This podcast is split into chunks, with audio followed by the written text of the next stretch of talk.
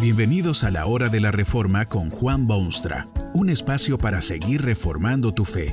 Este podcast es patrocinado por la casa editorial Poema Publicaciones, tu primera opción para libros centrados en el Evangelio, para cada rincón de la vida. Para ver los nuevos libros de este mes, visita nuestra página www.poema.co. Ahora escuchemos a Juan Boonstra con el programa de hoy. Eva, Eva, Eva, tú eres madre. Madre eres de todas las madres del mundo, madre eres de todos los hijos del mundo, madre eres de los padres del mundo, o de casi todos los padres del mundo. Tú eres madre de todos los seres vivientes, sin haber sido jamás indefenso bebé o tiernísima criatura de cuna. A ti te hizo Dios mismo con su poder soberano para completar el mundo maravilloso que sus manos potentes produjeron. No, no era bueno que el hombre estuviese solo. Casi que no podía ser hombre ni cumplir sus objetivos. Necesitaba de Eva, su mujer. Tus nombres en la Biblia dicen mucho de ti y de quién eras y cómo porque Eva significa vida y el nombre que primero te dio tu esposo Adán indica que estabas directa y estrechamente relacionada con el hombre. ¿Qué es el hombre sin su Eva? Sino un medio ser nada más, un huérfano que ambula por las calles del mundo, siempre en búsqueda de lo que por naturaleza necesita más que su pan. Dios había creado un mundo estupendo y asombroso, rebosante de gozo, alegría, posibilidades y éxtasis indescriptible. Pero cuando echó una mirada sobre todo ello, se dio cuenta y confesó que algo faltaba, que no era bueno que el hombre estuviese solo. Dios sabía de la necesidad del hombre porque lo había creado a su propia imagen. Sabía que no era bueno para el hombre estarse solo. Así fue que Dios reunió a todas las criaturas que había hecho y las hizo pasar y presentarse ante su hombre Adán. Quizá hubiese entre tanta criatura creada, aunque fuese una sola que pudiese satisfacer la soledad y monotonía de la vida humana. Pero entre todas las bestias del campo, y entre todas las aves del cielo, y entre todas las flores de la planicie, no hubo una sola criatura que pudiese llenar el vacío inmenso en la vida del hombre. Fue por eso que Dios te creó y te llevó al paraíso y te puso al lado del magnífico ejemplar humano que había hecho. Tu nombre, Eva, significa vida, y de ti comenzó a fluir lo que hoy es la vida humana, y el nombre que te dio tu esposo indica que te realizas en el hombre. Ayuda. Bueno, sí, ayuda eres del hombre, pero eres ayuda idónea, dice la escritura lo cual te da una importancia enorme, porque quiere decir que si tú te realizas en el hombre, también quiere decir que el hombre sin ti, sin su Eva, está más lejos de ser el hombre que su Creador quiso que fuese.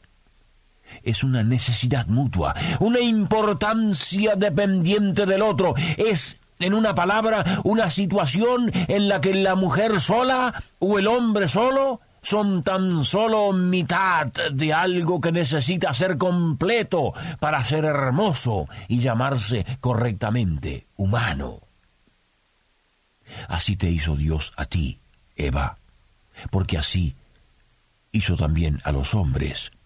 Yo sé que hay quienes quieren hacerte venir de los fangos pretéritos, como si tus antepasados hubiesen sido inservibles renacuajos, yo sé que no es así, porque yo sé que fue Dios quien te hizo, y por haberte hecho así, yo y millones de mis iguales dan hoy gracias al cielo.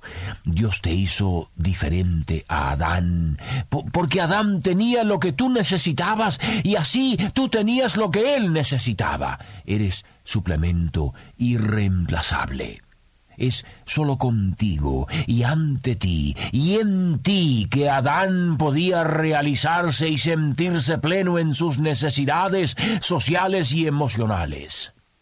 lo que Dios hizo aquel día en el paraíso cuando te llevó y te puso ante los ojos asombrados de Adán es muestra patente de la institución extraordinaria que hemos llegado a conocer como el matrimonio.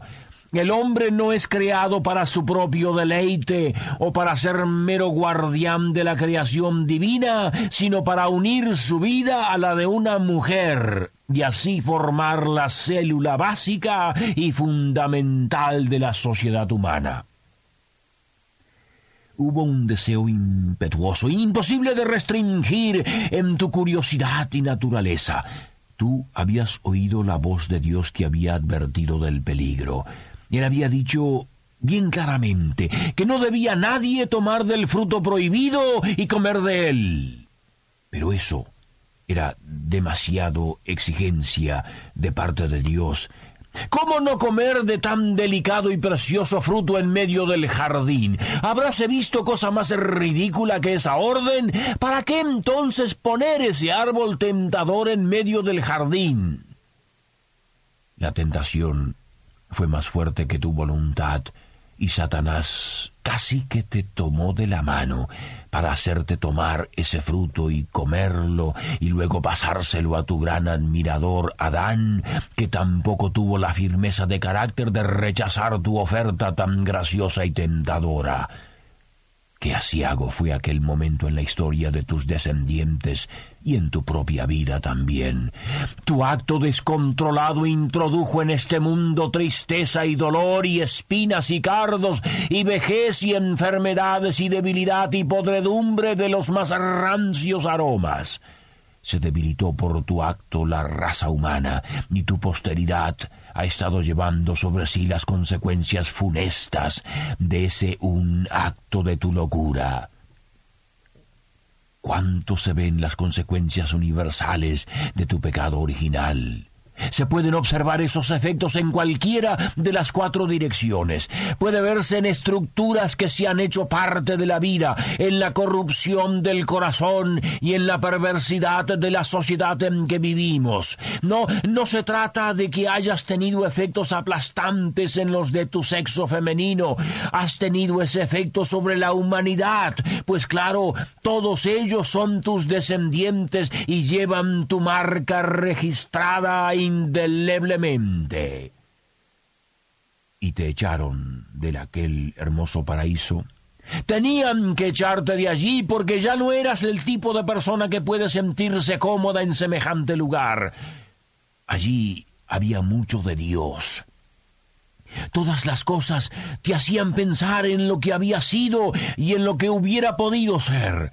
Dios venía de visita al lugar y tú y tu esposo solo atinaban entonces a esconderse entre las matas, ahora cubiertas de espinas. Fue necesario echarte del paraíso porque eso ya no era tu ambiente. Ahora tu ambiente eran los secos desiertos, los lugares apartados, las tierras sembradas con espinas y cardos. Tuviste que llevarte consigo a tu consorte y ambos empezaron la lucha por la vida. Aprendiste bien pronto lo que ahora todos sabemos muy bien, que la vida en este mundo torcido no es fácil ni cosa parecida. A veces sentimos como una especie de furia en nuestro pecho y quisiéramos maldecir tu nombre y borrar tu memoria funesta e independizarnos de esta esclavitud con que nos tienes esclavizados, porque tú, Eva, eres también la madre nuestra. ¿Por qué nos arrastraste a este nivel de despojo y desolación y condenación? Sí, a veces se despiertan olas de odio en nuestro pecho contra tu acto y contra tu nombre, Eva. Basta echar una mirada a nuestro derredor para llenarnos de disgusto y para empezar a pensar en los problemas en que nos has metido desde aquel día cuando desobedeciste al Dios Supremo. Todos llevamos esa marca encima y todos somos hijos de Eva, con todo lo que ello involucra. Pero debemos ser razonables y no permitir que estas cosas tergiversen las realidades. Si bien es cierto que a veces pensamos maldades de Eva, también es cierto que no toda la culpa es tuya. La verdad es que hemos cometido pecado nosotros mismos. Si fuese posible, de alguna manera, librarnos de aquella culpa heredada de tu acto, aún así sufriríamos en este mundo desgraciado.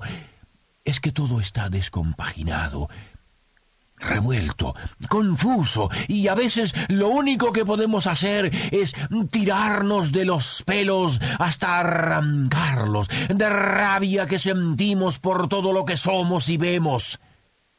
Fue tan fuerte la tentación del diablo. Te tomó por sorpresa en un momento de descuido. Estabas enferma de la cabeza ese día. ¿Cómo pudiste hacer cosa de tan universales consecuencias? pero hemos aprendido de ti en las páginas de un libro que nos ha venido de Dios. El mismo Dios que un día te hizo a ti, Eva, y, te llevó a tu legítimo esposo. Ese mismo Dios nos ha, nos ha dado un libro donde Él nos cuenta de la madre de las mujeres. Es en ese libro que también leemos una cosa asombrosamente maravillosa. Ese Dios que tuvo que echarte del paraíso, te hizo aquella tarde quemante una promesa casi increíble.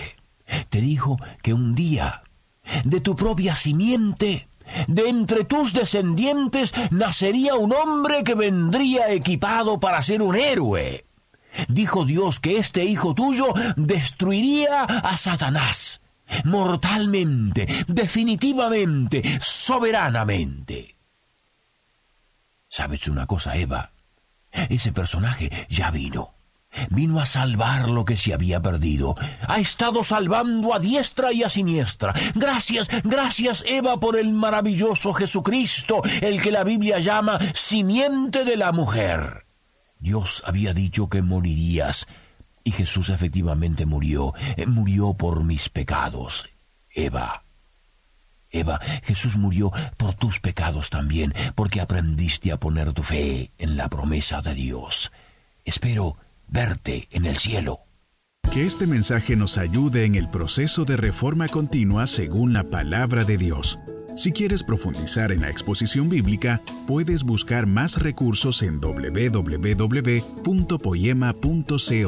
Allí encontrarás libros que te ayuden a entender la palabra de Dios y aplicarla a tu vida. Poema, el Evangelio para cada rincón de la vida. Nos vemos en el próximo episodio de La Hora de la Reforma con Juan Bonstra.